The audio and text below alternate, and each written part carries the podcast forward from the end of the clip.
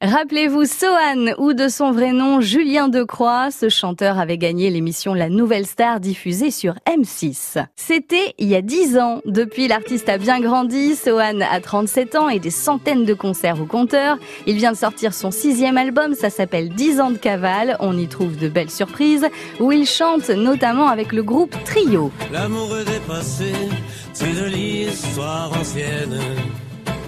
Oui, le temps changé, mais la pluie est la même. Et je me demande pourquoi tu te donnes la peine de me parler de ton smartphone dans un double appel.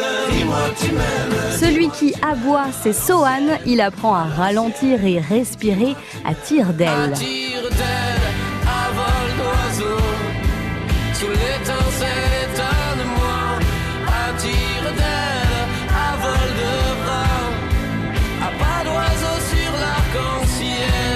Sohan propose là ses plus beaux morceaux. C'est un best-of et même plus que ça.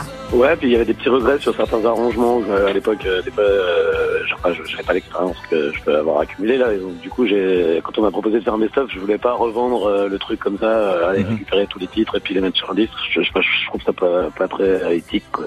Pas très honnête. Et puis, euh, du coup, on a joué un utile à l'agréable. Et puis, par ailleurs, j'avais, euh, j'avais quelques nouvelles chansons euh, que j'avais, pas envie d'attendre euh, un deux ans avant de sortir.